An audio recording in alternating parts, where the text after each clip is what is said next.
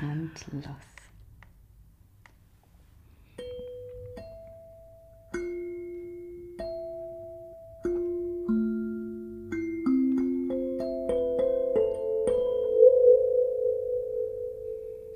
Herzlich willkommen zu Echte Puppen. Folge 8. Folge 8, das habe ich jetzt mal hier hingeschrieben. Wahnsinn. Ja. Dolls und Boys heißt's. Genau, es geht um. Wollen wir das schon verraten? Kommt eigentlich immer später das genaue Thema. Gut, verraten wir noch nicht. Verraten wir noch nicht. Dolls und Boys, ihr könnt euch vielleicht denken, worum es geht. Auf jeden Fall seid ihr alle herzlich willkommen bei unserem Puppen-Podcast, Echte Puppen. Wir, das sind Maria von Mariengold und ich, Laura von Tausend Rehe. Ja, herzlich willkommen auch von mir, von Maria. Und wir fangen wie immer an mit ein bisschen Neuigkeiten aus unserer Community. Und wir haben ganz schönes Feedback von Arite bekommen, die bei mir schon mal im Kurs war und die sich zu einer oder im, zu, eigentlich zu allen Podcast-Folgen mal geäußert hat. Laura, vielleicht magst du das mal vorlesen, Ja, was Arite uns geschrieben hat. zu mir rüber. Also sie schreibt, gerade habe ich es mir mit eurer neuesten Podcast-Folge, einem guten Kaffee und einem kleinen Schokomuffin gemütlich gemacht. Ich mag euren Podcast sehr, weil er so ehrlich, authentisch und ausreichend professionell ist. Lasst es mich kurz erklären. Ich mag eure kleine Kalimba-Melodie am Anfang. Genau. Konnte ich mir jetzt nicht Ja, schön. Frei nach dem Motto nehmen, was da ist. Ich mag, wenn im Hintergrund Alltagsgeräusche und Familienmitglieder zu hören sind. Oder eine Stimme kurz räuspert, ihr aber diese Stelle nicht rausschneidet, sondern es so aufnehmt, wie das Gespräch abläuft. Man fühlt sich auf diese Weise, als sitze man mit am Tisch. Ja, das finde ich ein ganz schönes Feedback, weil wir es genauso Ja. eigentlich auch uns überlegt haben und das Ganze auch angelegt haben. So einfach wie möglich. Genau, auf den Inhalt soll es genau, ankommen. auf den Inhalt soll es ankommen. Und dann kam, glaube ich, letzte Woche noch von Nicole ein schönes Feedback. Ähm, sie hat geschrieben, in den letzten Tagen habe ich euren Podcast komplett durchgehört und er hat viel in mir bewegt, gerade jetzt in der Gründungsphase unseres Ateliers mit meinen beiden Freundinnen. Gerade die vorletzte Folge, Co-Kreation statt Konkurrenz, war wie ein innerer Aufwind für mich. Und die letzte Folge zur Landpartie lässt mich umso mehr hoffen, dass es etwas wird mit unserer gemeinsamen Zeit im Hohen Fleming. Ich bin sehr gespannt auf die anderen Teilnehmerinnen und freue mich auf das Landschulheim-Abenteuer. genau, Nicole kommt mit zu unserer Landpartie. Freuen wir uns, freuen uns. Sehr schön, ich bin schon sehr gespannt Ja, auf, auf das. Sie schrieb auch, dass es eine, ähm, wie sagte sie, eine Schlüsselübergabe zu ihrem neuen Atelier gibt, ne? Aha. bin ich, ja, Hat sie die auch geschrieben? Ja, das hatte sie uns beide Ah, okay. geschrieben. Und da bin ich super gespannt, Okay, das hören wir uns dann an, ja. was das ist. Ich bin neugierig. Ja, ich, ich weiß schon ein bisschen was. Ah, du weißt schon mehr, Ich okay. weiß schon ein bisschen Ich was. bleib neugierig. Ähm, genau, dann haben wir auch Spenden bekommen. Also ganz herzlichen Dank an Susanne von Susis Puppenglück. Danke. Sie hat uns gespendet und geschrieben, wie versprochen, ein Dankeschön für meine Reparatur-Lieblingsfolge. Und du hast auch noch was bekommen? Ja, dann ist noch von Stefanie eine Spende eingegangen. Ganz lieben Dank dir. Sie hat nämlich unseren Podcast gehört, als sie krank war. Und das hat ihr wohl gut die Zeit vertrieben. Ja, total schön. Und ganz umständlich, weil sie gar kein PayPal hat, hat sie das übers Konto und Ja. finde ich toll. Danke. Ja, ja, das ist irgendwie auch schön zu hören. Da muss man nicht ein bisschen mehr Energie bewegen mit so einer Überweisung Ja. als mit PayPal. Also ganz schön zu, ja, zu spüren, dass wir euch ans Herz wachsen mit unserem Podcast. Gut, dann kommen wir zum heutigen Thema. Heute zu Beginn ja schon mal kurz angerissen. Also vielleicht erinnert ihr euch, im Dezember haben wir auf Instagram eine große Umfrage gemacht, was ihr euch als Themen, als Thema wünscht. Und wir wollen heute das Thema aufgreifen, das mit Abstand am häufigsten genannt wurde, nämlich Puppen und Jungen. Ähm, das wurde im Grunde nicht groß weiter konkretisiert, was ihr euch darunter jetzt genau vorstellt, also welchen Aspekt ihr beleuchtet haben wollt oder welche Frage ihr damit verbindet. Deswegen haben wir jetzt unser eigenes draus gemacht. Wir hoffen, dass wir so ein bisschen in die Richtung kommt, kommen, was ihr, ja, was euch interessiert. Ja, wir erzählen von unseren Erfahrungen als Mütter und Schwestern, als Puppenmacherinnen und Veranstalterinnen von Kursen. Wir schauen, wo das Klischee herkommt, dass Jungs nicht mit Puppen spielen sollen. Und ähm, ja, und werden auch mal darüber ein bisschen nachdenken, wie man Jungs und Puppen zusammenbringen kann und was wir als Puppenmacherin vielleicht dafür tun können. Ja. Und Laura ist unsere jungen Expertin oder Ja, man mal könnte auch Betroffene sagen. Hier Betroffene, genau.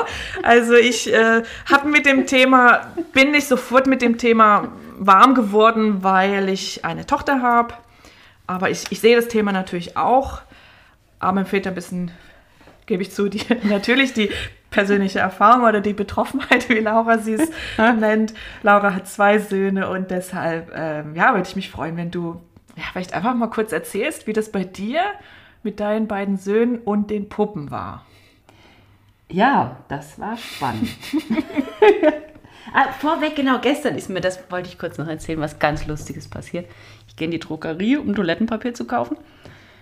Und da beobachte ich so eine junge Mutter mit einer Tochter, so ganz Prenzlberg-Trendy-mäßig angezogen. Nix rosa, nix Mädchenlein. Ach, das Mädchen jetzt, okay. ja, ja, genau, die Mutter auch nicht. die Mutter vor mir, Nee. vor mir gesehen. Die Mutter auch nicht, die war auch so ganz burschikos. Und dann suchte das Mädel sich rosane Zopfgummis aus. Und dann sagte die Mutter, oh nee, nicht schon wieder rosa. Ich mag rosa überhaupt gar nicht, nicht immer rosa. Und das kleine Mädchen, aber ich mag rosa. Also das ist so die andere Ja, Richtung ja. auch, ne? Ja, ja. Das zum Einstieg. Ähm, Puppen und Jungs. Also ich habe meine zwei Jungs, jetzt 16 und fast 18, gefragt, ob sie sich noch an ihre Puppen erinnern. Jetzt kommt der Hammer. ja. Nein. Oh Gott. Also der Große sagte nein. Nee, könnte er sich nicht erinnern. Will er sich nicht erinnern? Erinnert er sich nicht. Also Okay. ich weiß auch, er hat seine Puppe damals ziemlich schnell seiner Cousine vermacht. Oh, ich erinnere mich. Das haben, genau. Das glaub- war ziemlich schnell. Und ich habe der Puppe damals, weil ich hatte schon geahnt, das kommt vielleicht nicht so spannend bei ihm an, hatte ich ihr, ihr so ein Holzschwert geschnitzt. Das hat er auch behalten. Das hat er behalten. Also, um mal so ganz dick in die Klischees reinzugehen. Und wie alt war er, als die Puppe dann weitergereicht wurde? Ach, das war noch vor der Schulzeit. Ach, noch vor der Schulzeit, okay. Vor der Schulzeit. Also das war wirklich, er hat die, weiß ich nicht, vielleicht mit drei, vier gekriegt und Ach, so spät auch erst, okay. ich glaube, ich bin mal schlecht in Zahlen. Mhm. Und dann, glaube nach einem Jahr oder noch nicht mal weitergegeben. Und gespielt hat er damit dann wahrscheinlich auch nicht? Er konnte sich natürlich auch nicht erinnern, was er damit gespielt hat. Aber Er, kannst du dich erinnern? nee, auch nicht. Ich kann mich nur noch, und daran konnte er sich auch erinnern, an seine Affen. Das, Mhm. Da hatte er einen, dann wollte er sogar noch einen zweiten, das war ihm sehr wichtig. Und der Jüngere, der hat dann auch behauptet, er würde sich nicht an seine Puppe erinnern können. Dann Hättest du ge- getrennt befragen Ja, ja, war sehr ungeschickt von ihm. Und er sagte, naja, doch, okay, ja, ich kann mich so ein bisschen erinnern, ja. Weißt du noch, wie die hieß? Und dann schmunzelt er so und sagte, nein. Dann sage ich, die hieß doch Laura. Und dann hat er gegrinst, ja, stimmt. Oh Gott, wie süß. Aber bei ihm war sie wirklich lange im Bett. Aber ja, also das ist, kann, es kann äh, so gehen. Es kann so gehen. Also habt ihr die Puppen auch nicht aufbewahrt? Also Doch. Doch. Ich habe sie aufbewahrt. Ich habe eine Kiste im Keller mit wichtigen Spielsachen und Kuscheltieren und Kinderbüchern. Da würdest eine. du jetzt die Puppen dazu zählen. Da habe ich die auch noch mal ganz frech dazu gezählt. Habe ich ja auch gemacht. Okay, verstehe. Und dann hast du ja zwei Brüder, zwei jüngere Ja. Brüder. Genau. Und äh, du hast ja hier schon in den letzten Folgen erzählt, dass du aus einer Waldorf-Familie kommst, dass deine Mutter euch Puppen selbst genäht hat. Und Ja. ich gehe davon aus, dass deine Brüder auch welche bekommen haben. War das so? Oder? Die haben auch welche bekommen, ich glaube auch mit ähnlichem Erfolg, wie ich mich erinnere. Weil meine Mutter war ja, ich glaube, das habe ich schon mal erzählt, war zutiefst davon überzeugt, es liegt nur an der Erziehung. Deswegen haben meine Brüder auch rosane Latzhosen bekommen. Okay. Rosane Latzhosen. Ja, rosane Latzhosen. und ähm, rosa-lilane Latzhosen und, und Puppen. Aber die sind auch ziemlich schnell auf Bagger und Autos umgestiegen. Und da hat meine Mutter dann auch so gesagt, ah, okay, also irgendwie ist da, geht da doch irgendwas noch tiefer. Ja. Und die sind, deine Brüder sind einige Jahre jünger als du. 13 Jahre jünger. Ach, 13 Jahre. Ja, ja. Okay, weil sonst hätte ich jetzt gefragt, ob du dich erinnern kannst, ob ihr zusammen mit Puppen gespielt habt, aber das Nee. kann ich mir jetzt sparen. Genau. Die Frage kann ich dann aber gleich äh, beantworten, weil ich habe ja auch einen Bruder. Ja. Ich kann es jetzt gleich sagen, als ich habe. Ja auch einen Bruder, der ist ähm, genau ein Jahr und einen Tag jünger als ich. Das heißt, wir sind, find, wir sind quasi wie Zwillinge aufgewachsen. Ja. Deine Ah, ja. Brüder sind wiederum Zwillinge. Ja, ja. Und also wir sind ganz nah aneinander und äh, haben uns immer ein Zimmer geteilt als, als, als Kinder und hatten ähm, gemeinsames Spielzeug, haben auch viel gemeinsam gespielt. Und ähm, ich erinnere mich, oder ich meine mich zu erinnern, dass Puppen da keine Rolle gespielt haben, keine große Rolle. Und ich kann mich auch nicht erinnern, dass ich mit meinem Bruder sowas wie Vater, Mutter, Kind gespielt hätte. Ja. Hätte sich ja angeboten bei uns, aber haben wir, kann ich mich nicht erinnern. Wir haben so viel so, so Zoo gebaut, mit Tieren gespielt, gemalt. Weiß nicht, müsste ich meine Mutter noch mal fragen. Ähm, aber ja, also mein Bruder hat, glaube ich, noch nicht mal eine Puppe angeboten bekommen, so wie dein, Ah, ja, dein ja, Bruder. ja. Also Ah, da fällt mir gerade Mhm. ein. Das hatte ich auf meinem Zettel. Jetzt habe ich nämlich auch mal einen Zettel. ich habe nämlich eine Frau in der GEA-Akademie getroffen, äh, die hat mir erzählt von ihrem Sohn. Und zwar war er der Jüngste. Den Mädels hatte sie alle Puppen gemacht, den Sohn hat es überhaupt nicht interessiert und der hat aber dann trotzdem zum sechsten Geburtstag eine Puppe bekommen. Und dieser Junge war wohl sehr speziell. Der sagte wohl immer, ich bin auf der Welt, um dagegen zu sein. Also der war so ein richtiger Rabatzer-Woll. Und dann war das Spannende, dann hat er sich aber immer mit seiner Puppe beraten, also die er dann gekriegt hat, die scheint dann ganz wichtig geworden zu sein. Wenn er irgendwo sehr dagegen war, hat er immer gesagt, ich muss mich erstmal mit ihr beraten. Dann hat er sich zurückgezogen ja. und dann hat er das mit ihr ausgekaspert. Dann ist er gekommen und hat gesagt, ja doch, ich kann das doch machen. Die Puppe hat mir gesagt, das ist okay. Und das fand ich spannend. Und die ist, Instanz sozusagen. ja, und die Mhm. ist ganz, und die ist wohl immer noch ein ganz wichtiges ähm, Element in seinem Mhm. Leben. Mit sechs habe ich auch gerade gedacht, das ist eigentlich recht spät. Ja. So, ne? Sie hat es halt gedacht, Mhm. jetzt probiere ich es nochmal. Ja, ja. Total interessant, weil ich auch immer, ich habe ja oft in den Kursen dann, ähm, wenn da die Jungsmütter sitzen, sprechen wir schon auch darüber, wie könnte man es jetzt machen mit der Puppe und dem Sohn. Ja. Es, äh, scheinbar stehen die Jungsmütter da wirklich vor einer Herausforderung, weil sie es aus ihrer eigenen Kindheit nicht kennen, nehme ich an. Und da, da habe ich auch immer so beraten, naja, möglichst früh, schön mit als Element im Kinderzimmer, ganz selbstverständlich mit Sitzen haben, vielleicht auf dem Wickeltisch, dass das Kind, der Sohn, ganz früh schon dran gewöhnt wird. Ähm, also jetzt, wo ich diese Folge vorbereitet habe, ich habe drei Bücher zu dem Thema gelesen, Rollenklischees. Ja, ja. Ich weiß jetzt, dass auch ich da ganz schön durch die Geschlechterbrille gesprochen habe, so als müsste man Jungs daran. Also, nee, wir, wir tauchen ja. Ja. später noch ein. Also ich würde das heute auch anders machen. Also ich würde das heute auch die Leute anders beraten oder irgendwie mm, ja einen anderen Gesprächseinstieg dazu nutzen. Aber Sex, genau, und mein Vorurteil wäre nämlich auch gewesen, oder ist es, würde ich sagen, ist definitiv auch ein Vorurteil, naja, mit Sex ist bei Jungs ja wohl jeder Zug abgefahren, was Puppen angeht. Also wenn du das nicht schon mit eins geklärt hast oder mit zwei, dann wird es nichts mehr. Deswegen schön zu hören, dass ähm, Es kann immer auch mal anders gehen, ne? Das genau, dass es dafür dann auch nicht zu spät ist. Und ähm, ja, schöne Geschichte. Da sind wir schon bei den Kursen, weil das ist ja eigentlich auch so unser großes Erfahrungsfeld mit, mit Jungspuppen. Ja. Also zumindest meins. Da kann ich vielleicht jetzt mal anfangen. Ähm, ich muss ich mal umblättern hier. Ich, ich finde, in meinen Kursen werden auffällig viele Puppen gemacht. Also ich habe ja im Moment... Das Jungspuppen meint. Äh, genau. Ja. ja, es werden auffällig Dann viele Puppen in deinen Puppenkursen. ja, komisch, wie kommt das nur? Das kenne ich auch. Also, genau, ich finde, also in jedem Kurs ähm, sind mindestens ein bis zwei Frauen, die entweder eine männliche Puppe herstellen oder mir sagen, sie ist für ihren Sohn oder Ja. für einen männlichen Empfänger. Und im Moment, durch Corona, habe ich fünf Leute im Kurs, das heißt, das sind 30 bis 40 Prozent, würde ich mal schätzen, Ja, die, die eine Jungspuppe machen. Ähm, wie ist das bei dir? Beziehungsweise ich sag mal, was ich denke, wie das bei dir ist. Ja. Wenn du Bilder von deinen Kursen veröffentlichst, was du in letzter Zeit regelmäßig machst, meine ich, nie eine Jungspuppe darauf zu sehen. Das täuscht. Das täuscht, okay. Weil, das fand ich auch sehr spannend, die Jungs, also wir hatten zum Beispiel eine Jungspuppe, die sah ganz zart aus. Die hatte so blondes, längeres Haar. Ja, und war aber ein Junge.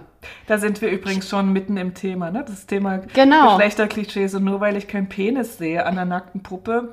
Und da sind wir gleich noch bei einem Stichpunkt. Ich hatte nämlich in einem, auch in den GEA-Kursen, wurden zwei explizite Jungspuppen gewünscht. Da habe ich auch eine gesehen. Die saß ja nackt auf dem Bild und da Genau. dachte ich, aha, endlich mal eine Jungspuppe. Genau, und die, weil ich keine Jungskleider hatte, sondern Ja, nur Mädchenkleider. Und die Frau, also waren zwei Frauen, die sie aber nicht kannten, die explizit Jungspuppen gewünscht haben. Habe ich gedacht, naja, okay, kurze Haare ist ja kein Ding.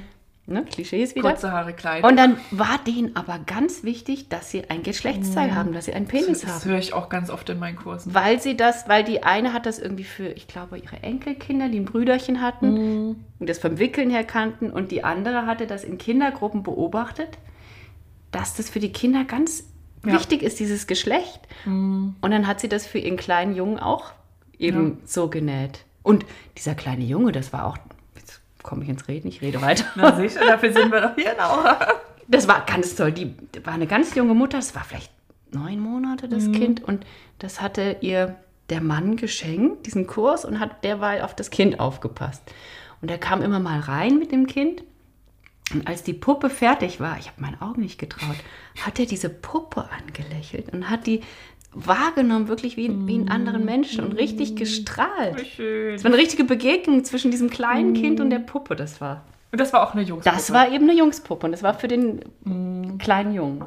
Ja, das kann ich bestätigen. Das ist bei mir in den Kursen auch so, dass doch auf dieses angenähte Geschlechtsteil nicht verzichtet werden kann. Oft, nicht immer, aber oft.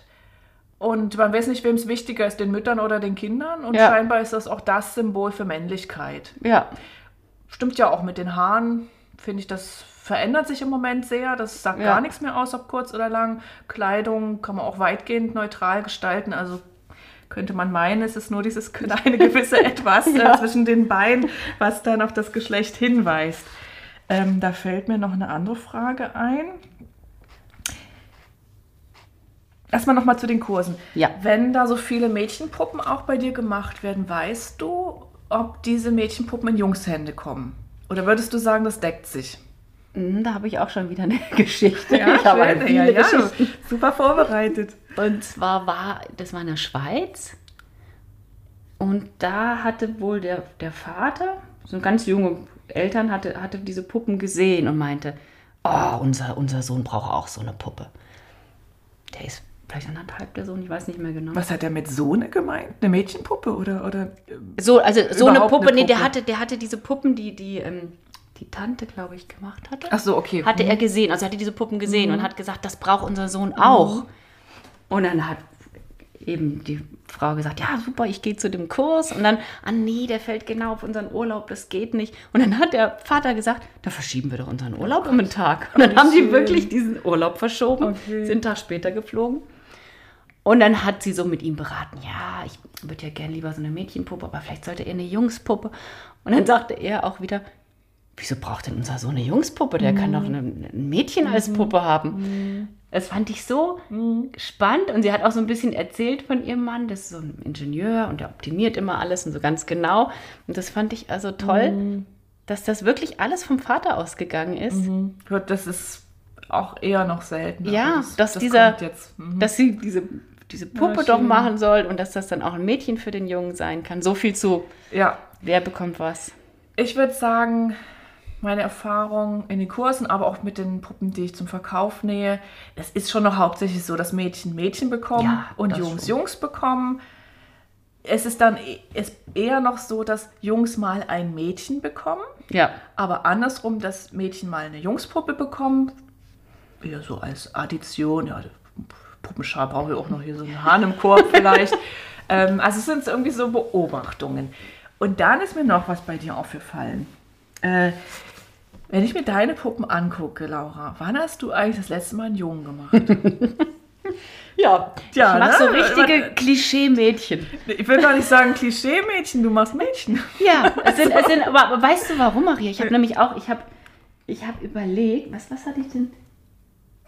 Genau, äh, ich, irgendwie auf, auf die Frage, warum ich denn nur Mädchenpuppen mache, habe ich gedacht, ja, warum mache ich das nur? Und dann habe ich gedacht, naja, weil die sich besser verkaufen lassen. Und dann habe ich gedacht, hä, das weißt du doch gar nicht, du machst ja gar keine Das ist ein Jungs. Vorurteil, Laura. Ja, total. Das we- weißt du ja gar nicht. Und dann habe ich gemerkt, natürlich mache ich nur Mädchen, weil ich bin umgeben von drei Männern. Ja, vielleicht deshalb. Ich brauche Ja, das so deshalb. dringend, diese, diese, diese weibliche Qualität. Und das war mir dann klar. Deswegen mache ich, das ist so mein Ausgleich. Bist du gar nicht neugierig, wie ein Junge bei dir aussehen würde? Also ganz selten mache ich ja mal welche, aber ich habe hinten auch einen zur Reparatur sitzen. Ganz selten, ja, oder? ich brauche das so doll, schön. weibliche Energie, Mit, mit um der Antwort haben. hätte ich überhaupt nicht gerechnet. Schön. Ja. Gut, dass wir mal drüber gesprochen haben. Ähm, da fällt mir noch ein, warum ich dir diese Frage, also wie ich überhaupt auf die Frage gekommen bin. Ähm, das war jetzt diese Instagram-Aktion Dolls for Ukraine, die Ja. wir beide mitgemacht haben. Und du hast diese wirklich rührende Geschichte von dem kleinen Jungen am Bahnhof Ja. ja damit verknüpft. Und dann schriebst du sofort, der, ich mache jetzt eine große Schwester. So, das ist jetzt mein Projekt. Eine große Schwester für den kriegsgebeutelten, fluchtgebeutelten Jungen. Und das hat ja viele Menschen auch berührt. Das war ja irgendwie eine Geschichte, Ja. da sind doch viele dran geblieben und, und es ist total schön und rund. Und irgendwann habe ich mich aber gefragt, warum macht denn jetzt Laura eine große Schwester und keinen großen Bruder? Und so ging das eigentlich los, dass ich Ja, so überlegt ja. habe, wie kommt sie jetzt da? Natürlich bist du ja eine große Schwester. Wahrscheinlich ja? auch deswegen, ja, ja. Das wird schon mit reinspielen und das ist ja auch keine Bewertung. Das ist ja ist eigentlich eine ganz offene Frage. Wie kommt sie auf Schwester? Wieso kein Bruder? ja. So, also ja, ein Thema, das viele Fragen mit, mit sich bringt, Ja. finde ich, so diese Gesch Geschlechterfragen. Jetzt gucke ich mal, ob ich alle Einstiegsfragen äh, losgeworden bin. Ja, das bin ich. ähm, mir ist noch aufgefallen, ähm, dass es keine männlichen professionellen Puppenmacher gibt Ja, zum Thema Puppen. würde ich auch Für den so fällt sagen. mir kein einziger ein. Was mir wiederum einfällt, ist, dass ich vor Jahren einen Schnitzkurs besucht habe. Vor über zehn Jahren war das. Das heißt, im Figurentheater, Puppenbau, sage ich jetzt mal, da gibt es Männer. ja, ja. Also da, wo gesägt wird und da, wo Ja. gehobelt wird und wo die Späne fallen. So. Der hat wunderschöne Figuren gemacht. Ja. War auch ein ganz feinsinniger Mensch. Ähm, dann habe ich vor auch sechs, sieben Jahren habe ich ja mal an der Schule meiner Tochter eine Puppennäh-AG gegeben. Da wiederum waren, äh, haben sich dann sechs ähm, Schülerinnen und Schüler für angemeldet und da waren zwei von, nein, es haben sich acht angemeldet, es waren sechs Jungs und zwei Mädchen. Was? Sechs Jungs und zwei Mädchen. Jetzt bin ich völlig durcheinander. Aber das hätte ich jetzt. Nee, also, es war ein, eine AG, an der acht Kinder teilgenommen haben, von denen sechs Mädchen waren und zwei Jungs. So, ja, das kann So. ich mehr. Das, Das war schön. Das war meine erste. überhaupt, dass sich da Jungs angemeldet haben, finde ich Ja. toll. Wie alt waren die? Na, in der sechsten Klasse sind die so 12 bis 13, also schon kurz vor der Pubertät. Ja, ja. Das war auch so kurz vor knapp, würde ich sagen. Also später hätte ich es nicht machen wollen mit denen. Und dann sind wir auch bei dem Thema Männer in unseren Kursen. Ja. Finde ich auch ne, nochmal so Ja. ein wichtiges Thema. Da kann ich nur sagen, in 15 Jahren waren es bei mir zwei. Ich habe einen.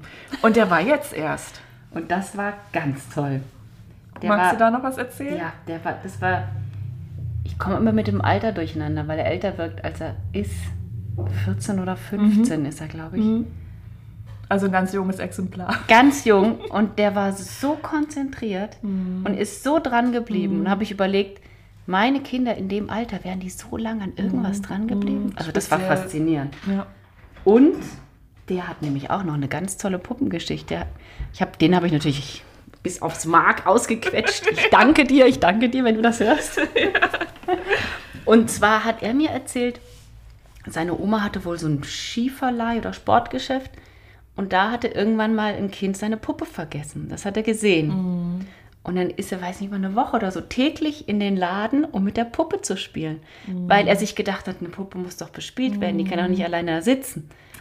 Und hat er sich vermenschlicht auch. Ja, Ne? und irgendwann hat die Oma gesagt, na, jetzt nimmst du sie mit nach Hause. Und seitdem begleitet die ihn überall hin mit nach ja. Australien und saß auch bei uns am Kurs. Ja, schön. So eine richtige Zusammenführung. Ganz ne? toll, ganz toll. Und als er, und das fand ich auch, die, also die ganze Familie ist einfach super speziell, ist so schön. Als er dann die Puppe nähte, irgendwann in der Mittagspause wurde er mal hergewunken, er soll doch mal in die Küche kommen. Und dann hatte die Oma ein komplettes Puppenoutfit, so skatermäßig, für die Puppe gemacht, die er gemacht hat. Und noch ein bisschen später, irgendwann kam mal der Vater, hat er so eine Bank gebaut. und ganz zum Ende des Kurses sagte, ja, komm mal her, guck mal, was der Papa gemacht hat. Dann hat er für die, hatte der Vater für die Puppe so ein mini kleines iPhone gebastelt. Die hatte dann ein iPhone für die Hintertasche. Ja. Aber da höre ich doch zweimal Vater. Ja, ja. Scheinbar wurde da auch die verspielte Seite des Vaters angesprochen. Total. Ne? Und vielleicht auch eine Seite, die möglicherweise gar nicht so ausgelebt werden konnte vorher und das vielleicht, als der Sohn das erlaubt hat, sich der Vater da auch so anknüpfen konnte und ähm, ein bisschen loswerkeln. Also das waren, das sind ganz tolle Geschichten und da Hat er eine Jungspuppe, äh, also hat er einen Jungen gemacht? genau, aber auch eben mit längeren Haaren, Okay. so ein Skater Ja, mit so einem. Hoodie. Ja, schön, schön. Und er hat gesagt, ich freue mich so, wie hat er gesagt, genau, ich freue mich so mega auf den Kurs. Das war so schön. Und nächstes Jahr komme ich wieder, hat er gesagt. Ja, und du musst auch wieder kommen. Also die Schweiz braucht dich. Die Schweizer Puppenmacherinnen und Puppenmacher brauchen dich. Trotzdem können wir jetzt, glaube ich, festhalten, dass ähm, es immer noch ein eher ein, ja, die absolut die Ausnahme Ja, ist, absolut. dass, dass Jungs Puppen nähen, dass Männer Ja. in die Kurse kommen, dass auch Jungs dass Jungs Puppen überhaupt in die Hände bekommen zum Spielen. Ähm, wiederum, es, es gibt Ausnahmen und von einer möchte ich jetzt abschließend auch noch berichten. Ich hatte ähm, neulich einen kleinen E-Mail-Verkehr. Äh, da fragte mich jemand irgendeine spezielle Frage, Material oder Technik zum Puppenmachen. Und ähm, dann antwortete ich und bekam nochmal eine Rückantwort auf diese Antwort. Und die Abschiedsworte dieser Antwort lauteten, liebe Grüße von Michael, nicht Michaela. Auch Männer können Waldorfpuppe. Und ich musste so lachen, weil er hatte mit seinem Namen schon das erste E-Mail unterschrieben. Und ich habe nicht Michael, sondern Michaela Ja, gelesen, das weil ich auch so die. Geschlechterbrille auf hatte Ja, ja, ja. und antworte, liebe Michaela. und das habe ich so, da gibt's doch nicht, dass mir das jetzt passiert ist. Also, das, ähm, genau, Spannend, ja, ja. musste ich doch feststellen, dass ich bei aller Offenheit auch sehr Ja. stark geprägt bin. Genau, also bevor wir, ja, wir wollen jetzt nochmal so einen kleinen, ähm, sag mal, theoretischen Unterbau jetzt zu dem Thema liefern, weil ihr habt jetzt ja schon in der Einführung gehört, ähm, also da ist was los. da ist was los mit den, mit den Puppen und den Jungs und ähm, ich sage jetzt mal ich, weil das habe jetzt tatsächlich auch ich gemacht. Ich habe dazu gelesen und ich habe ein bisschen was vorbereitet, um da mal in die Tiefe zu tauchen. Das heißt, es wird jetzt vielleicht ein kleiner, kurzer Monolog. Laura kann natürlich sich gerne jederzeit einklinken. viel zu trinken Genau. klinke mich ein. Ähm, also wenn wir über das Thema Jungen und Puppen sprechen, also das muss man auch mal dazu sagen, vielleicht über das wirklich arg gewünschte Thema auch äh, sprechen, dann müssen wir natürlich zuerst darüber sprechen, wo das Thema eigentlich herkommt. Denn es wurde ja nicht gewünscht, lass uns mal über Jung, äh, Puppen und Mädchen sprechen, das ist doch, da, äh, sondern es ging mehrmals um dieses Thema. Und ähm, wenn so ein Thema gewünscht wird, dann steht dahinter natürlich die Annahme, dass Puppen eigentlich nichts für Jungen sind und dass nur Mädchen mit ihnen spielen und es auch dürfen. Ähm, das heißt, dass Jungen und Mädchen in dieser Hinsicht unterschiedlich behandelt werden. Und wenn Jungen und Mädchen unterschiedlich behandelt werden, stellt sich die Frage, ob sie tatsächlich auch unterschiedlich sind. Und ich sage mal, bis zu meiner Recherche hätte ich auch gesagt, natürlich sind Jungs und Mädchen total unterschiedlich. Das kann man ja anhand verschiedenster Merkmale aufzählen. Und ähm, ja, dann bin ich mal ein bisschen eingetaucht und ähm, was ich da lesen konnte, hat ein bisschen auch mein Konzept von Junge und Mädchen in der Kindheit auf den Kopf gestellt, denn die Unterschiede sind nicht so groß. Und die Frage ist äh, nicht nur, was unterscheidet eigentlich Junge und Mädchen voneinander, was ist typisch Junge, was ist typisch Mädchen, weil das könnten wir wahrscheinlich alle aus dem Bauch, also da könnten wir jetzt alle Antworten liefern. Die Frage ist doch, warum wir das eigentlich einteilen. Wo macht denn diese Einteilung in junge Mädchen in der Kindheit eigentlich Sinn? Wo ist die wirklich nötig? ja. Da habe ich kein, also die Autoren, die ich gelesen habe, übrigens kommt dann natürlich alles in die Show, Shownotes, konnten kein, wie soll ich sagen, kein Bereich des Lebens, kein Bereich der Kindheit, kein Bereich der Bildung ausmachen, wo dieser Unterschied irgendwo wichtig wäre. Fällt dir irgendwas ein? Ist es im Kindergarten wichtig, dass man ankreuzt, Junge oder Mädchen? Nee, ich, ich glaube, also ich betrachte die Menschheit ja immer gerne als Menschen und nicht als Männer und Frauen, sondern als Menschen mit männlichen und weiblichen Aspekten. Und die, denke ich, sind definitiv da. Ja, ja. Wie sie jetzt bei wem, welcher Geschlechts auch gerade haben möchte, in welcher Größenordnung vorkommt, das ist ja, gibt es ja tausend Variablen. Und So ähm, könnte man es ja handhaben. Ne? Man könnte Ja. ja, sagen, Ich, ich glaube, es hat, es hat letztendlich ganz unbewusst, hat das was mit Macht zu tun. Hm. Hat das was damit zu tun, mit diesen uralten Geschlechterrollen, Hm.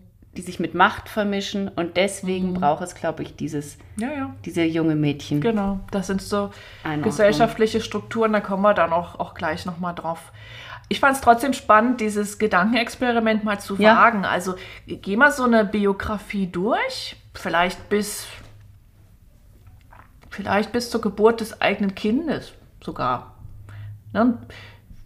Es gibt ja sogar mal ganz banal keine Windeln, die für Jungs oder für Mädchen speziell sind. Ne? Selbst, also da hätte ich jetzt mal ganz praktisch überlegt. Gibt's die oder gibt's die nee, nicht? gibt's glaube ich nicht. Ne? Doch, die gibt's mittlerweile, Laura.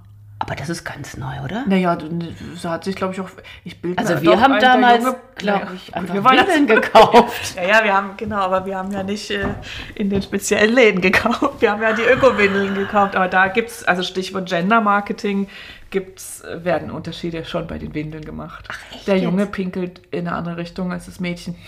Entsprechend kannst du das polstern. Siehst du weiter? Okay. Also, genau, das ist jetzt mal so meine These und wer mag, kann das ja dann auch nochmal selber vertiefen. Also, warum machen wir den Unterschied? Wo macht der eigentlich Ja. Sinn? Wo macht der wirklich in der Lebenspraxis Sinn? Kinder von Baby auf, von selbst in der Schwangerschaft wird ja schon gemutmaßt, was es wird und so weiter. Wo ist es eigentlich sinnvoll zu sagen, das ist ein Junge, das ist ein Mädchen? Wo ist es sinnvoll, dieses Kreuz irgendwo hinzusetzen? Denn eigentlich sind sie so unterschiedlich gar nicht. Und trotzdem, also selbst wenn man, ja, oder sagen wir es mal so, ähm, eine Frage, die sich noch an diese vielleicht Nicht-Unterscheidung von Jungs und Mädchen anschließt, warum machen wir dann den Unterschied im Spielzeug? Also warum gilt es als ungewöhnlich, wenn Jungs mit Puppen spielen? Und ähm, ja, wir haben es jetzt ja schon mehrfach erwähnt, das liegt natürlich im Geschlecht und zwar in dieser binären Einteilung Junge, Mädchen. Also binär heißt eindeutig und es gibt zwei davon, nämlich Junge und Mädchen. So. Und ähm, mit dieser Einteilung junge Mädchen sind natürlich bestimmte Rollenklischees und Stereotypen verbunden. Und da müssen wir mal auf zwei verschiedene Sichtweisen auf Geschlecht eingehen. Und zwar gibt es das biologische Geschlecht. Ähm, das bezeichnet man im Englischen als Sex. Also wenn, na gut, sage ich später noch was dazu. Und ähm, dem biologischen Geschlecht gegenüber steht das soziale Geschlecht. Das bezeichnet man als Gender.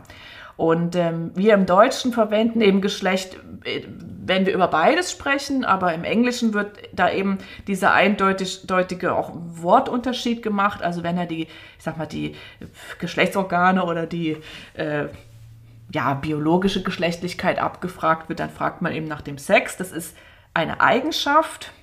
Und äh, wenn es um das soziale Geschlecht geht, spricht man von Gender und das ist eher ein Prozess. Ähm, das biologische Geschlecht, das macht sich fest an Ausprägungen und Variationen der Merkmale Chromosom, Geschlechtsorgane, Hormone und Gehirn. Das hast du jetzt gerade schon mal angerissen. Und ähm, da könnte man vereinfacht zum Beispiel sagen, Männer haben in ihrer DNA ein X- und ein Y-Chromosom und Frauen haben zwei X-Chromosome. Oder wenn wir auf die, ich sag mal, anatomische Ebene gehen, könnte man sagen, Männer haben einen Penis, Frauen haben eine Vulva. Der klingt jetzt erstmal ganz einfach. Ja, aber, aber, wir dürfen ja auch nicht, es gibt ja auch das dritte biologische da, Geschlecht. da, da kommen wir jetzt hin. Und es gibt nicht nur das dritte, Laura. Also, Oh, das ist ganz, oh Gott, ja. Also heute wissen wir, dass es so einfach nicht ist, dass es auch so eindeutig nicht ist und dass Geschlecht nicht binär ist, also zweifelsfrei männlich oder weiblich, sondern dass es eben eine ganze Vielzahl, ein ganzes Spektrum von Geschlechtsidentitäten gibt. Und da möchte ich mal eine Zahl, äh, Ja. weil du hier gerade von dritten Geschlecht sprichst. ähm, möchte ich mal eine Zahl in den Raum werfen. Und zwar bei Facebook, wenn man sich da anmeldet und äh, Auskunft über seine Geschlechtsidentität gibt, da kann man nicht aus zwei oder drei wählen, auch nicht aus zehn, sondern aus 60. Hohoho. Ja, das äh, Okay, ich ich- meiner Zeit extrem hinterher. Da komme ich weiß nicht ich nicht. Laura. Hast du bestimmt auch schon mal von, von verschiedensten Ja, ja, aber das ist dann gehört. wirklich 60. Ja, und ich sag dir, das wird noch mehr werden. Und das ist eben Spektrum, ne? Das heißt, das sind dann eben, wie gesagt, Ausprägungen, Variationen, äh, ja, Abstufungen eben von diesen oben genannten Merkmalen, Chromosom, Geschlechtsorgane, Hormone, Gehirn und auch schlicht persönliche Zuordnung, muss man ja auch sagen. Und hinzu kommt, dass wir heute auch wissen, also wie gesagt, ich gehe hier nicht in die Tiefe, das kann man dann alles in diesen Büchern mal nachlesen, dass wir heute auch wissen, dass die angeborenen Unterschiede zwischen den beiden Geschlechtern gar nicht so groß sind. Also Hormone unterscheiden sich nicht massiv, Gehirn unterscheidet sich nicht massiv, Chromosom, okay, da gibt es diesen einen Ja. Unterschied so, ne? Sondern dass der viel größere Einflussfaktor eben Umgang und Angebote sind, also das Soziale. Eben das, was, was man als Gender bezeichnet. Ja. Und wenn es in der Biologie, äh, kein, also von der Biologie her keine eindeutige Einteilung in männlich und weiblich gibt, dann kann man ja mal fragen, woher kommt denn dann das, was wir für typisch männlich und für typisch weiblich halten? Und da kommt dann das soziale bzw. sozial kon konstruierte Geschlecht ins Spiel, das man wie gesagt auch Gender nennt. Das heißt, äh, Menschen werden von der Gesellschaft in Männer und Frauen eingeteilt und entsprechend behandelt. Also Schublade auf, Frau, Schublade Ja. zu. Und so geht das dann ein Leben lang. Also Jungen und Mädchen lernen von klein auf. Es geht eigentlich schon im Bauch los. In die richtige Schublade zu schlüpfen. Ja, sie lernen von klein auf ihre Geschlechterrolle und sie verhalten sich auch mehr oder weniger geschlechtstypisch und normkonform. Das bezeichnet man als Doing Gender. Und warum tun sie das? Weil sie sich nach Liebe und Verbundenheit Ja. sehen. Ja, also wir wollen gefallen, wir wollen nicht anecken, wir wollen auch irgendwie wir suchen Anerkennung in der Gesellschaft, Liebe, auch von unseren Eltern natürlich. Und deshalb sind Kinder und auch Erwachsene natürlich absolut bereit, wenn es ihnen überhaupt bewusst ist, absolut bereit, die an sie gestellten Rollenerwartungen auch zu erfüllen. Das Problematische an der Einteilung in Mann und Frau und auch dem damit einhergehenden geschlechtskonformen Verhalten ist, dass Menschen dann nicht mehr als Individuen gesehen werden, sondern als Teil einer Gruppe. Also nicht Laura, sondern Laura als Teil der großen Gruppe der Frauen. Und sie verhält sich auch wie eine Frau. Vielleicht auch nicht an manchen Ja. Punkten, aber vielleicht wirst du das kaschieren. Weil du irgendwie denkst, damit eckst du an. So. Ähm, ja, und wenn man nicht mehr als, wie soll ich sagen, nicht in erster Linie als Individuum gesehen wird, sondern als Teil einer Gruppe, ist es auch schwierig, die eigene Geschlechtsidentität zu entdecken und sich frei zu entfalten und seinen ganz eigenen Weg zu gehen. Denn dann fangen wir schon als Kinder an, uns als eindeutig weiblich zu identifizieren. Obwohl wir vielleicht, wer weiß, ne? Ja. Wer weiß. Ähm, genau, also an dieser Stelle, das ist jetzt mal so ein bisschen so konkreter oder ja, so ein, so ein Unterbau ähm, zum Thema Geschlechtsidentität, ähm, weil das einfach dazugehört, wenn wir jetzt über Jungen und Puppen sprechen. Und wir wollen an dieser Stelle auch nicht weiter in die Tiefe gehen, sondern, ähm, gesagt, ich habe drei sehr gute Bücher zum Thema Kindheit ohne Rollenklischees gelesen. Die würde ich in den Shownotes noch verlinken. Und da kann man gerne, also würde ich euch, kann ich nur empfehlen, da vielleicht noch mal ein bisschen weiter zu lesen, gerade wenn ihr recht kleine Kinder habt oder noch gar keine Kinder habt. Also da hat sich was getan in den letzten Jahren. Sehr spannend. Und da ganz kurze Zwischenfrage, wenn ich an dieses Mädchen aus der Drogerie zurückdenke. In diesen Büchern, weil ich, ich finde das, find das ja eine gute, einen guten Ansatz, aber habe dann gleichzeitig auch meine Befürchtung, dass man dann so extrem Ja. in die andere Ja, Richtung ja. geht und dann Gehört eigentlich komplett die neuen, Ja, ja. also neue Klischees aufbaut. Genau. Mädchen dürfen nicht rosa mögen, Ja. Mädchen dürfen nicht Es mit gehört Puppen zu spielen. dem Weg dazu. Das Ja, geht ja, erstmal von ja. dem einen Ende des Zum Spektrums Nein zum dann- anderen Ende. ja. Und eigentlich geht es ja um das gesamte Spektrum und die, um die Offenheit für alles, was zwischen dem Nein und dem Ja ist. Ja. So, auch was die Frage Rosa Ja. angeht. Ja. So, ne? genau. Und äh, worüber ich auch noch ähm, bei meiner Recherche gekommen bin, ist, ja, ich sag mal Stichwort Problemfall Junge. Ähm, das ist was, da erinnere ich mich auch noch dran, als meine Tochter im Kindergarten war, im Waldorf-Kindergarten hier im Prenzlauer Berg. Wie gesagt, eine Tochter. Ich mich mit jungspezifischen Themen nie groß beschäftigt. Aber ich erinnere mich, dass da regelmäßig so Aushänge am schwarzen Brett waren. Symposium zur jungsspezifischen Erziehung. Wie können wir heute unsere Jungen begleiten? Und das tauchte immer wieder auf und das taucht auch immer wieder in den Elternabenden auf. Da wurde dann von den Schwertern gesprochen und dass die Jungs sich auch mal richtig austoben können müssen. Und ich dachte, das ist doch keine Frage, natürlich können die das, aber es stimmt ja nicht. Die Jungs werden ja, Ja. gedämpft im Kindergarten. Ja. So. Also da bin ich zum ersten Mal damit so in Kontakt gekommen, dass Jungs offenbar irgendwie ein bisschen schwerer haben. Also dass es die jungen Erziehung irgendwie in der Krise steckt, scheinbar. Ja, da kann ich auch Ja, also ich habe, meine Kinder haben fast nie sich beschwert über irgendwas in der Schule, aber es fiel zwei, dreimal, die Mädchen werden immer bevorzugt. Ja, Und ja. dann dachte ich mir, ach Quatsch. Und dann habe ich meine, das einer Lehrerin erzählt, die im Puppenkurs war, und dann meinte sie, ja, es ist so, weil es mit den Mädchen einfacher ist. klar. Und die Jungs per se irgendwie im Kopf die Täter sind. ja. Und das sind wilder, sie sind rauer, sind schwerer Ja. zu bändigen. Auch das alles, naja. Also, es scheint ein Konsens darüber zu herrschen, dass Junge es heutzutage schwer haben. Sie werden zum Problemfall erklärt und zu- zum eigentlich schwachen Geschlecht. Das Ja. habe ich immer wieder gelesen in den letzten zwei Jahren. Finde ich auch interessant, diese Einteilung in, in stark und schwach. Ja, ja. Das scheint ja, ist auch nicht so zu kriegen, diese Binarität. Ja, ja, ja. Ähm, und gefühlt kann man sagen, Männer und Jungen können es eigentlich gerade niemandem so richtig recht machen. So. Und das liegt daran, dass ähm, die Rollenklischees, über die wir gerade schon im ersten Teil gesprochen haben, weitgehend in unserer Gesellschaft gewahrt werden, während die Realität, also das, was uns heutzutage so umgibt, sich längst verändert hat. In der Gegenwart sind Eigenschaften wie Konfliktfähigkeit, Kommunikationstalent, Problemlösungsorientierung, Fehlerbewusstsein und Achtsamkeit gefordert. Und das sind nach traditionellem Rollenverständnis eher Eigenschaften, die Mädchen und Frauen zugeschrieben werden.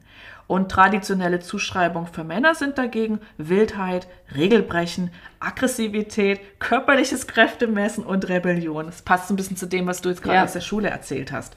Und genau zwischen dieser alten Ordnung und der Realität des 21. Jahrhunderts werden Junge und Männer heute aufgerieben. Das heißt, wenn sie sich weicher, fürsorglicher, kommunikativer und verletzlicher zeigen, dann wird ihnen ihre Männlichkeit abgesprochen.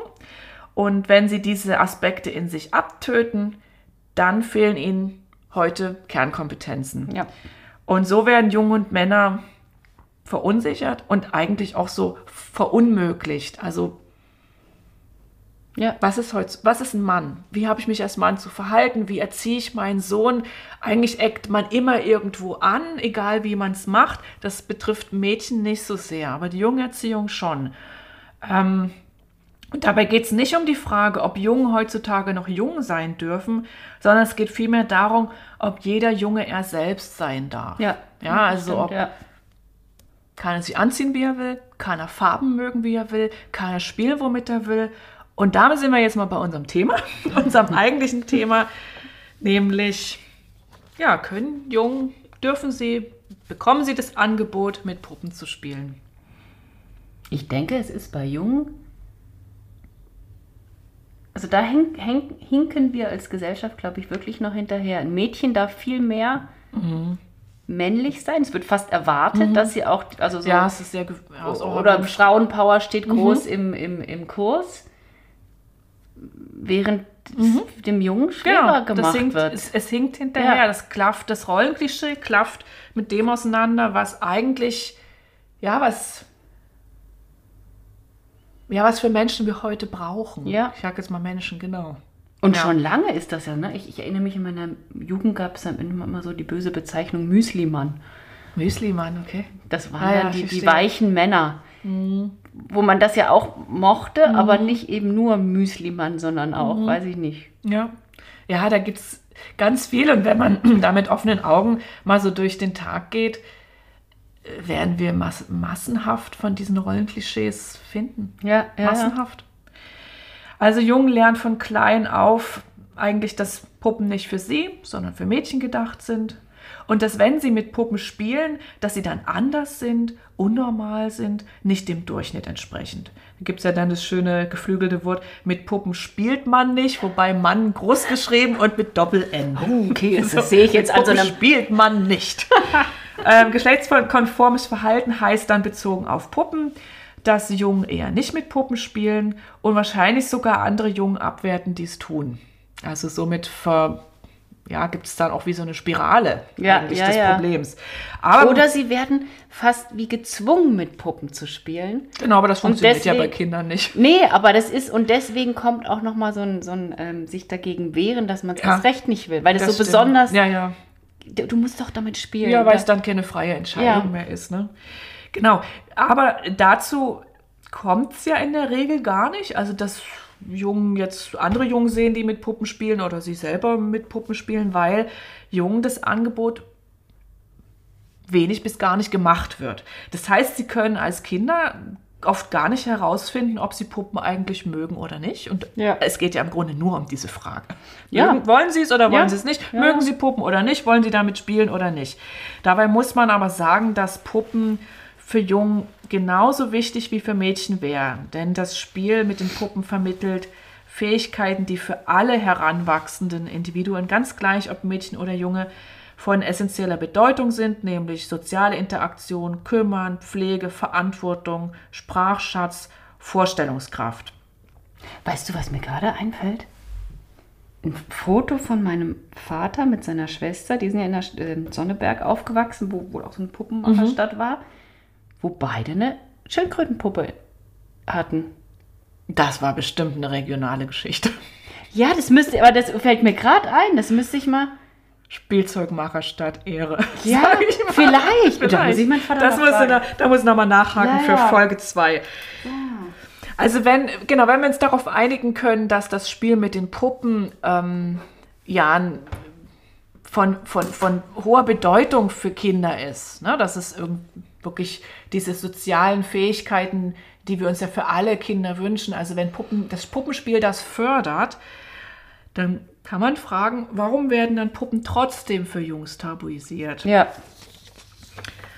Und ähm, ja, die Antwort könnte sein, weil Puppenspiel ist nicht zwingend erforderlich, um diese Fähigkeiten zu erlernen. Und das stimmt auch. Also kein Mensch braucht Puppen, um Fürsorgefähigkeiten zu erlernen. Das sieht man ich sage jetzt mal an deinem Mann.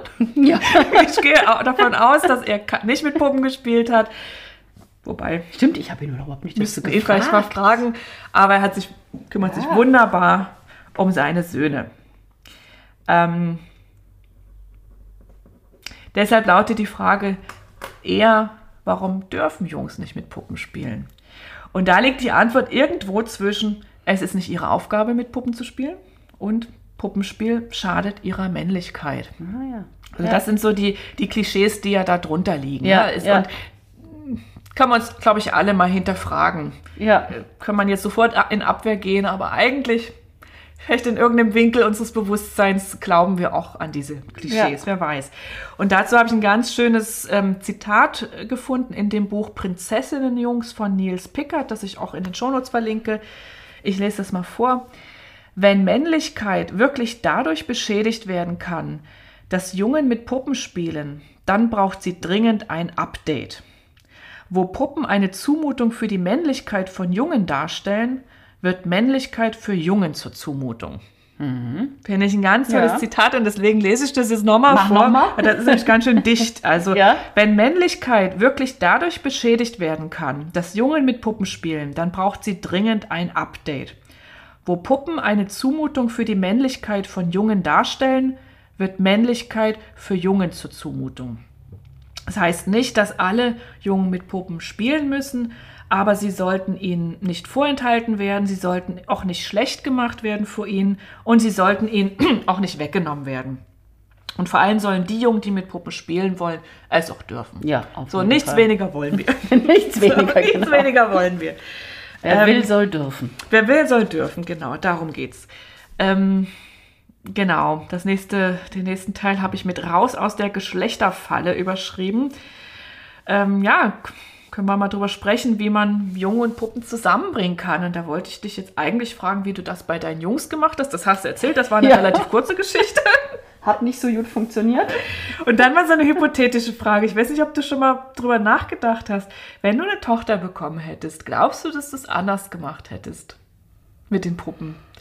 Glaubst du, dass Ja. du nach dem ersten, wenn die gekommen wäre, also die Puppe gefällt mir nicht, die kann meine Cousine bekommen, ob du vielleicht noch eine zweite genäht hättest, die ihr besser gefällt oder so? Ich, ich wäre von Grund heraus schon mal davon ausgegangen, dass sie die Puppe toll findet. Ich hätte überhaupt nicht dieses Bangen gehabt, Ja. vielleicht mag sie die nicht. Und dann Hilfe, wenn sie sie nicht gemollt Oh. hätte. Oh, da, Gut, dass da, ich kein greift, Mädchen gekriegt da greift nämlich auch das Ge- Da Geschlechterklischee. wäre dann mein ganzes, oh, genau, vor allem, weil ich ja so viel mit Puppen gespielt habe. Wahrscheinlich habe ich nur Jungs gekriegt. Was nur? Das ist jetzt auch gemein. Wahrscheinlich habe ich zwei wunderbare Jungs gekriegt, weil ich zu viel mit Puppen gespielt habe. Na, wer weiß, wer weiß. Genau, das ist so ein Gedankenspiel, das ist so dermaßen hypothetisch. Ich glaube, äh, es spielt ja darauf an, ne, ob, ob einem selber eigentlich bewusst ist, dass man seine Kinder doch ähm, geschlechtstypisch erzieht. Ja. Und da sind die Puppen und auch Autos auf der anderen Seite natürlich äh, einfach ein, ja, ein gutes Prüfbeispiel, wo jeder sich mal fragen kann, ähm, gebe ich meinem Sohn mit der gleichen Selbstverständlichkeit eine Puppe in die Arme wie meiner Tochter. Und wahrscheinlich, wenn wir ehrlich sind, so wie wir in den 70er und 80er Jahren Geborenen, werden diese Frage wahrscheinlich mit Nein beantworten, weil wir alle mit diesem Klischee aufgewachsen Ja, sind. ja. Deine Mutter hat es versucht. Ja. Sie hat es nicht besonders hartnäckig versucht, weiß ich nicht. Oder ist, wie auch immer, aber also sie hat einen Versuch unternommen, das kann ich jetzt von meiner, meiner Herkunft nicht so behaupten. Also da war das sehr, das war völlig klar, dass Jungs nicht mit Puppen spielen. Ähm, genau, und jetzt kommen wir aber in so eine Zeitenwende, glaube ich schon. Ich denke, das Thema wurde ja auch nicht ohne Grund jetzt auch angefragt und wir merken es ja auch in unseren Kursen, da ändert sich was. Und Ja, vielleicht die Jungs, die heute mit Puppen aufwachsen, die Väter, die heute ihre Jungs mit Puppen spielen, sehen, das wird langfristig was ändern, auch an Rollenklischees. Da fällt mir gerade, da habe ich noch auf meinem Zettel was stehen, das muss ich noch kurz erzählen. Und zwar, ich weiß nicht mehr genau, wer mir es erzählt hat, ich habe es also ein bisschen durcheinander gefragt, aber und zwar ging es da um einen Opa, der sich immer ganz doll um die Puppe, ich glaube vom Enkelkind oder von irgendjemand, hat sich immer ganz doll so um die gekümmert. Und dann meinte die Oma zur Tochter, ja, schenk ihm doch auch eine Puppe oder so. Und dann hat sie ihm eine Puppe gemacht, hat der Opa, Dem eine, Opa? dem Wie Opa schön. eine Puppe gemacht. Und dann hat er sie ausgepackt und war so ein bisschen. Das war dann doch zu direkt. Danke. Das war dann doch zu direkt. Aber diese Puppe, die wird wie der Gold, ähm, wie, so, wie ein Gold, nee, Goldapfel, wie ein, also wie ein Schatz wird die behandelt. Die darf irgendwo ganz speziell sitzen und niemand darf ja. mit dieser Puppe spielen. Die wird bewacht wie sonst ja. was von Zeigt, dem Opa. zeigt, zeigt auch die Bedeutung. Ja, ne? So- und das fand ich auch so eine ganz rührende, atypische Geschichte. Oder noch, noch eins. Auch so ein junges Paar. Und irgendwie ging es auch um, um, um Jungs und Puppen. Und dann kam das aber auch wieder vom Mann, weil die, irgendwas ging darum, dass der, der Junge wohl nicht so viel mit Puppen spielt, hatte die Mutter wohl gesagt. Und dann sagte der Mann, aber kennst du denn nicht meine Puppe? Und sie, wie, was, deine Puppe? Ja, die habe ich doch schon immer, die sitzt doch bei mir im Schrank. im Schrank. Ja, das fand ich so, fand ich so, so, so spannend, was da, wenn man so ein bisschen bohrt, Mhm. Ja, was für Geheimnisse bei Männern Genau, zutage treten. Die Puppe, also das war ja ein erwachsener Mann, ne? Ja, ja, Und aber der hat im ja, Schrank. Die, die sitzt Und wahrscheinlich, da. ich weiß nicht, ob der Ja. Schrank eine gläserne Tür hat oder eine Wahrscheinlich hölzerne ist das Tür. sein Geheimschrank. Ich weiß es nicht. Sie wusste auf jeden Fall nicht von dieser Puppe. Ja.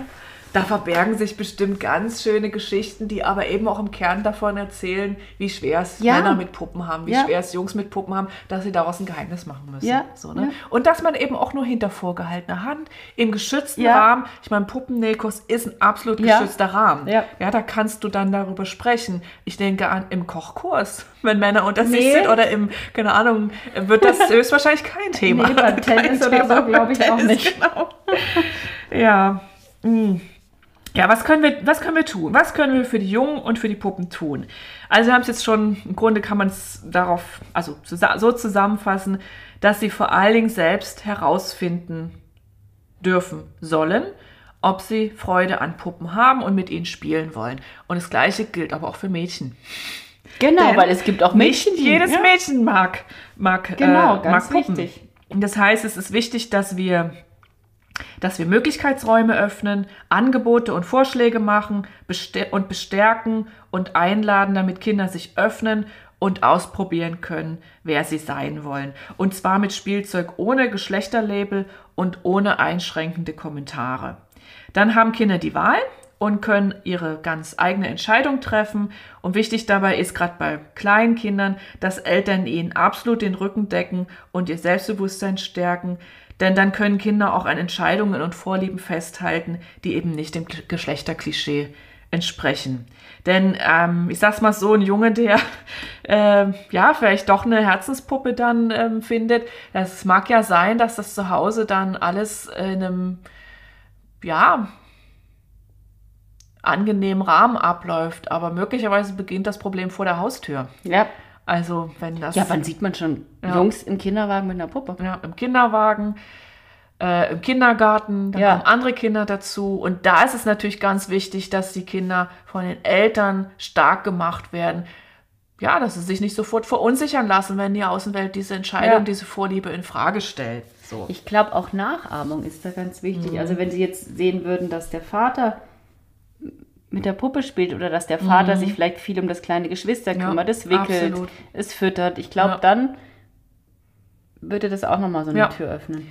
Das ist ganz wichtig und das, das sehe ich auch ganz klar. Also ich finde, das ging eigentlich schon mit unseren Männern los. Sag mal so. Anfang der 2000er, als wir Eltern geworden sind, da waren schon diese ersten New Dads, sag ich mal. Mit den Ähm, Babys vorm Bauch. Mit den Babys vorm Bauch. Hier im Prenzlauer Berg war das keine Seltenheit, aber im Rest von Deutschland schon. Und da hat sich in den letzten, unsere Kinder werden jetzt 18, kann man sagen, in den letzten 20 Jahren definitiv was getan. Selbst wenn du nach, erstmal ganz klischeehaft gesprochen, nach Neukölln oder in Wedding gehst, siehst du dort die Väter mit dem Kind vorm Bauch. Mhm. Ja, ich sag dir, das kommt das jetzt an toll. und das wird auch Berlin verlassen. Also das wird, es wird äh, In normaler Kroatien, ups, in Kroatien so habe hab ich das gesehen. werden. Siehst du, wenn das sogar dort. Genau. Und was können Eltern darüber hinaus machen? Ähm, das eigene Verhalten immer wieder reflektieren und hinterfragen. Auch wenn man sich selbst für offen und geschlechtergerecht hält. Und ich, ich, ich nenne jetzt einfach mal so ein paar Fragen, die, die man sich, wir uns oder ihr euch stellen könnt. Wie bin ich selbst aufgewachsen? Welche Spielzeuge wurden mir angeboten? Welche Spielzeuge meinem Bruder? Welche meiner Schwester? Was habe ich für Bilder von Jungen und Männern und ihrer Rolle in der Gesellschaft? Was halte ich für typisch männlich und was für untypisch männlich? Welches Spielzeug biete ich meinem Jungen an? Sind das eher Spielzeuge, die was mit Fahrzeug, Bauen, Abenteuer und Technik zu tun haben? Und welches, achso, oder biete ich ihm auch Spielzeuge an, bei dem es um Kümmern, Haushalt, Pflege und Verschönerung geht? Wo dränge ich mein Kind bewusst oder unbewusst in eine Rolle? Das sind alles total unangenehme Fragen. Ja, ja. Ganz- Hab die gerade schon mal für ganz mich genau. beantwortet und einiges gefunden. Natürlich, ich auch, ich auch. Ähm, genau, also trotzdem ist es schmerzhaft, aber nur so kann Veränderung auch geschehen. Ne? Wir können da nur bei uns selber anfangen. Das heißt, schauen uns unsere eigenen Vorteile, unsere eigenen Erwartungen an, finden auch heraus, woher das kommt. Die Frage ist nämlich auch ganz leicht beantwortet, woher das kommt, wofür das steht und wie es sich überwinden lässt. Also dafür lassen sich ja auch Lösungen finden. Und ja, wenn wir jetzt über Puppen sprechen, dann ähm, kann man sich da natürlich, also da insbesondere nochmal die eigene Haltung hinterfragen. Also wenn wir jetzt Jungen auch Puppen als Spielzeug anbieten, warum machen wir das? Ja, sehen wir Puppen dann nur als einen netten Bonus, den wir Jungen zugestehen, weil sich unsere Gesellschaft eben zunehmend von Stereotypen emanzipiert. Also dann ist es so auch ein bisschen so ein bisschen Trend, Trendpuppe für Junge, Jung. Oder lassen wir den Jungen wirklich die Wahl, weil wir selbst auch innerlich frei sind, also frei von Rollenklischees, Vorurteilen, den Erwartungen anderer. Und erkennen wir darüber hinaus auch die, wirklich die Bedeutung von Puppen für die Entwicklung von Jungen an. Ja, also ich will hier so einen Unterschied machen zwischen, ja, okay, das muss jetzt also offensichtlich Jungs und Puppen, naja, kann man ja machen, schadet ja nichts. So, ne? Oder meinen wir es ernst? Ja, ja. Ja, also meinen wir es ernst, haben wir uns damit auseinandergesetzt, wollen wir ein ernst gemeintes Angebot machen. Auch übrigens, haben wir auch schon ein bisschen anklingen lassen, ergebnisoffen. Ja. Also wie gehen wir denn damit um, wenn der Junge da nicht mit der Puppe Ja, spielen ja. will? Ne? Ja. Drängen wir sie ihm dann weiter auf, weil das jetzt eben vielleicht ja schick wäre? Ja, so, ja, ne? wenn unser Junge sich mit, mit einer Puppe zeigt. Oder akzeptieren wir auch, wenn er das offensichtlich nicht will. Ja. So, ja. Ja, und du hast Und ähm, ganz, ganz kurz, was mir auch auffällt, was ja auch ganz wichtig ist, sich selbst auch einzugestehen, okay, ich habe ähm, für mich sind Puppen oder dieses, ist, ist was ganz Wichtiges, dieses, ähm, dieses Wesen Puppe, dieses, dieses fürsorgliche, geheimnisvolle. Aber mein Kind ist da komplett anders. Für das Kind ist es nicht wichtig. Oder ich, ich, ich liebe, sag ich mal, gewisse in Anführungszeichen weibliche Qualitäten oder G- Hobbys, denen gehe ich nach. Und dafür muss ich mich aber auch nicht schämen. Ne? Ja. Ich, also, dass ich, das ist ja. Ja. auch mit diesem, ich bin Puppenmacherin, was bist du? ja, ja. Ne? Das ich, ist die- ich, ich bin so und ich mache das gerne und ich entspreche da vielleicht einem komischen Klischee. Aber das bin ich und das weiß ich. Und da ist jeder auch anders. Und das, Hm. Ja, und du stehst dazu. Ich meine, es ist natürlich auch eine lebenslange Aufgabe. Ne? Ja. Also dazu zu, zu, zu, zu, zu sich selber zu stehen, auch zu dem zu stehen, wo man vielleicht von der Norm abweicht. Ja. Mit dem Beruf weichen wir in vielerlei Hinsicht von der Norm Ja, ab. ja. So, ne? Genauso wie Jungs eben noch in vielerlei Hinsicht von der Norm abweichen, wenn sie Puppen mögen. Genauso wie übrigens aber auch Mädchen von der Norm abweichen, Wenn wenn sie sie, keine Puppen mögen. nicht mögen. Ja. So, ne? Ja, genau. Also es ist ein ganz, Ja. ja, ist doch kom, kom, ja, großer, großer Themenkomplex eigentlich. Und vor allem geht es, glaube ich, ums Anerkennen der eigenen Vorlieben Ja. auch, ne? Und einfach das Na, auch zu Anerkennen der. Eigenart. Ja, und nicht, nicht, auch nicht zu denken, okay, ich muss jetzt auch anderes mögen Mhm. Ja. oder ich muss ja, so und so sein, sondern ich bin so und andere sind anders. Und jedes hat seine Wertigkeit, hat sein, ist gleichwertig. Genau, und das ist auch Vielfalt. Ne? Ja. Ja, und du hast es auch schon angerissen. Ähm, Väter spielen eine wichtige Rolle. Also insbesondere die Einstellung der Väter zu Puppen und zu Männlichkeit. Und ähm, ja, meine These oder unsere These und auch bis ein Stück weit auch meine Beobachtung jetzt aus den Kursen, sicher auch von dir wäre, dass wenn Väter selbstverständlich mit Puppen umgehen, dann tun es die Söhne meist auch. Und selbstverständlich umgehen heißt, ja, die Puppe darf einfach sein. Die wird auch nicht groß kommentiert. Ja. Ja, die wird auch nicht positiv kommentiert. Ach, Ja. ist aber schön, dass du Ja, mit ja. deiner Puppe spielst. Genau. Denn die Puppe ist einfach mit dabei. Ja. So. Mm.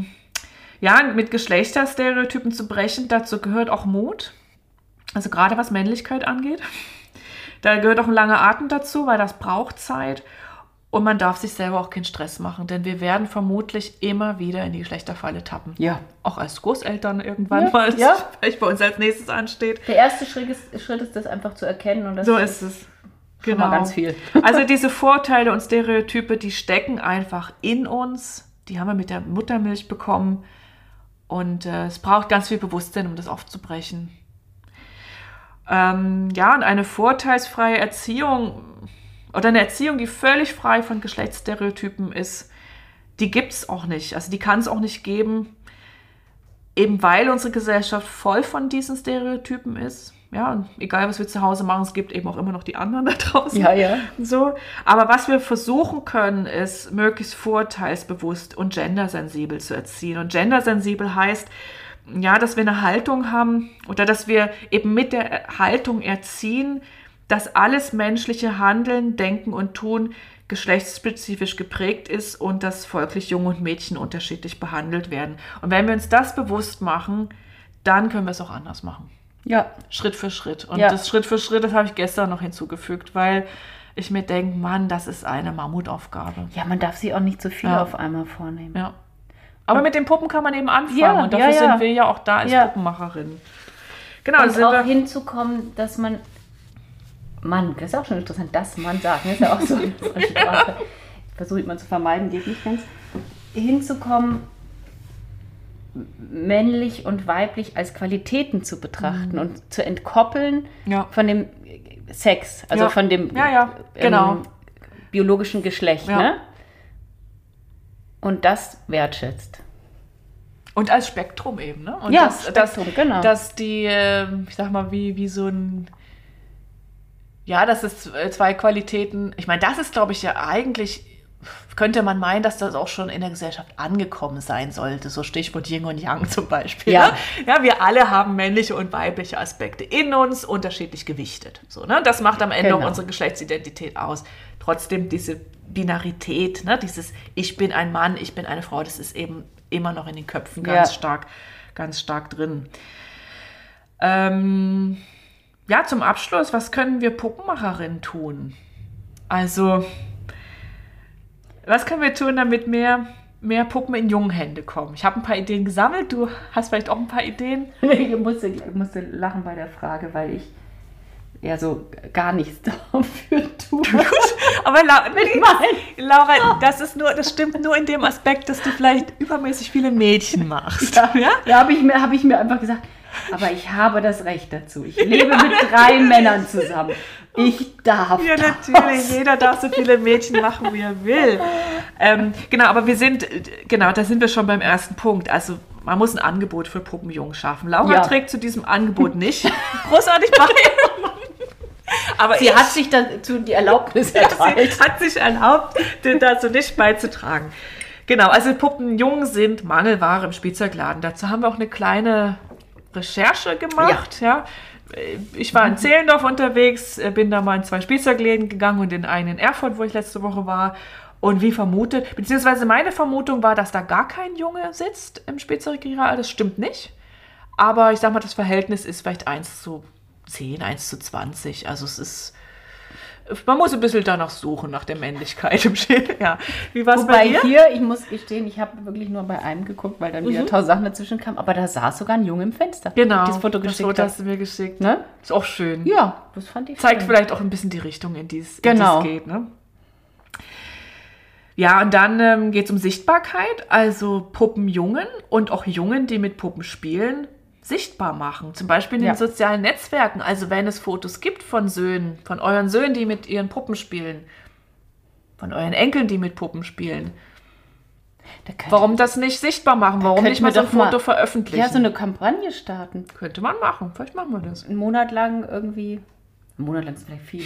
Eine Woche lang jeden Tag Fotos von Jungs mit Puppen Genau, posten. das würde schon was ändern. ne? Ich finde, wenn man, wenn man sowas sieht, nicht wenn man es einmal sieht, aber wenn man es zehnmal gesehen hat, Ja. es, es wird normaler. Ja. Ne? Und es ist nicht mehr so, dass man es sieht und dann sofort bewertet, "Oh, Junge mit Puppe. Es wird immer normaler, je öfter man dieses Bild genau, sieht. diese Gewohnheitstritt dann Genau. in Kraft. Dann, wo du dich allerdings äh, rege beteiligst, äh, ist ähm, die Möglichkeit, sichtbar zu machen, Puppen, insbesondere Puppen für Jungs selbst zu nähen. Ja, also sei es jetzt mm, im Alleingang selbstständig mit einer Anleitung oder auch in einem Kurs. Ja. Also das ist was, das machst du ja schon, wenn du dann zeigst oder auch darüber erzählst, wer war in deinem Kurs, Ja, ja. was wurde so in deinem Kurs gemacht oder man sieht dann auch mal eine junge, ähm, äh, eine, einen Puppenjungen mit Penis. Also das meine ich, dass ja auch diese Möglichkeit in Menschen einfach zu eröffnen. Ja. Wenn ihr schon keine schöne Puppe im Spielzeugladen findet, dann kommt doch in Kurs.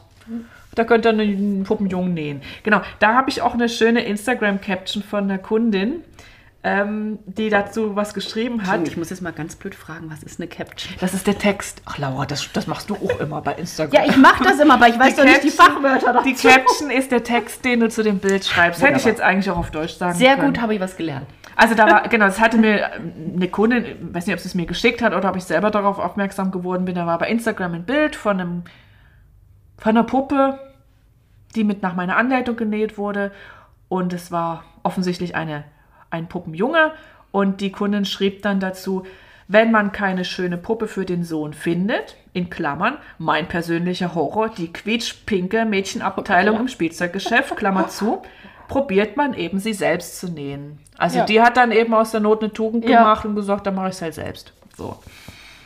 Was ich auch wichtig finde, ist Puppenjungen nicht als Besonderheit, Ausnahme oder Bonus zu deklarieren, sondern sie mit derselben Selbstverständlichkeit wie Puppenmädchen zu vermarkten. Was mir nämlich aufgefallen ist, dass Puppenmacherinnen oft bisschen eine andere Sprache haben, wenn sie über ihre Puppen schreiben. Also, dass es irgendwie herausgestellt wird, jetzt mal ein Junge. Habe ich ja bei dir auch gemacht, ne? Also, wie gesagt, wir Ja. auch nicht frei davon. Ähm, dass diese, ähm, wie soll ich sagen, es wird immer noch, das ist doch was Besonderes, ein Puppenjunge. Ja, ja, So, ja. so eher so vermarktet, so. Ähm, dazu kommt dann auch noch die geschlechtskonforme Darstellung von Jungen als Puppen. Die sollte man vermeiden, denn die festigen und stärken dieses Stereotyp. Und dazu gehört zum Thema Marketing nämlich so Begriffe wie Lausebengel, Ja. Schlingel, Racker. Ja, Haben ja, wir ja, alle schon gemacht. Ja, dass man so meint, im Marketing die Jungenpuppe irgendwie auch männlich zu verkaufen müssen. Also mit besonders männlichen Attributen zu versehen, also Stichwort Optik, aber auch es machen ja, ne, es gibt ja auch Puppenmacherinnen, die ganz stark mit dem Thema Storytelling arbeiten. Ja, also ja. die dann äh, ihnen eine kleine Biografie oder ein paar Eigenschaften Ja. sozusagen, ich sage jetzt mal in, ganz wohlgemeint andichten, ne, die dann schreiben, und diesen Lausebengel habe ich gerade für euch genäht. Ja, und, ja, ja. Ähm, ja, dazu kann ich nur sagen, Puppen für Jungen müssen nicht unbedingt frech sein. Ja. Aber ja, in die ja. Falle tappen wir oft. Ja, das ist auch interessant. Stimmt, ja, ja. Ja, womit wir dann auch fast beim Abschluss wären, aber auch, ja, ich will jetzt trotzdem noch mal, es gibt noch so zwei Fragen, die sich bei dem Thema so oft drängen, nämlich, ob Jungen eigentlich eher eine männliche oder eine weibliche Puppe bekommen sollen. Das wäre so eine Frage, die wird auch oft im Kurs gestellt. Und ob Jungen anders als Mädchen mit Puppen spielen. Auch eine Frage, die immer wieder aufkommt. Es spielt ja auch eigentlich jeder anders mit seiner Puppe, Genau. ne? Also von daher. Genau.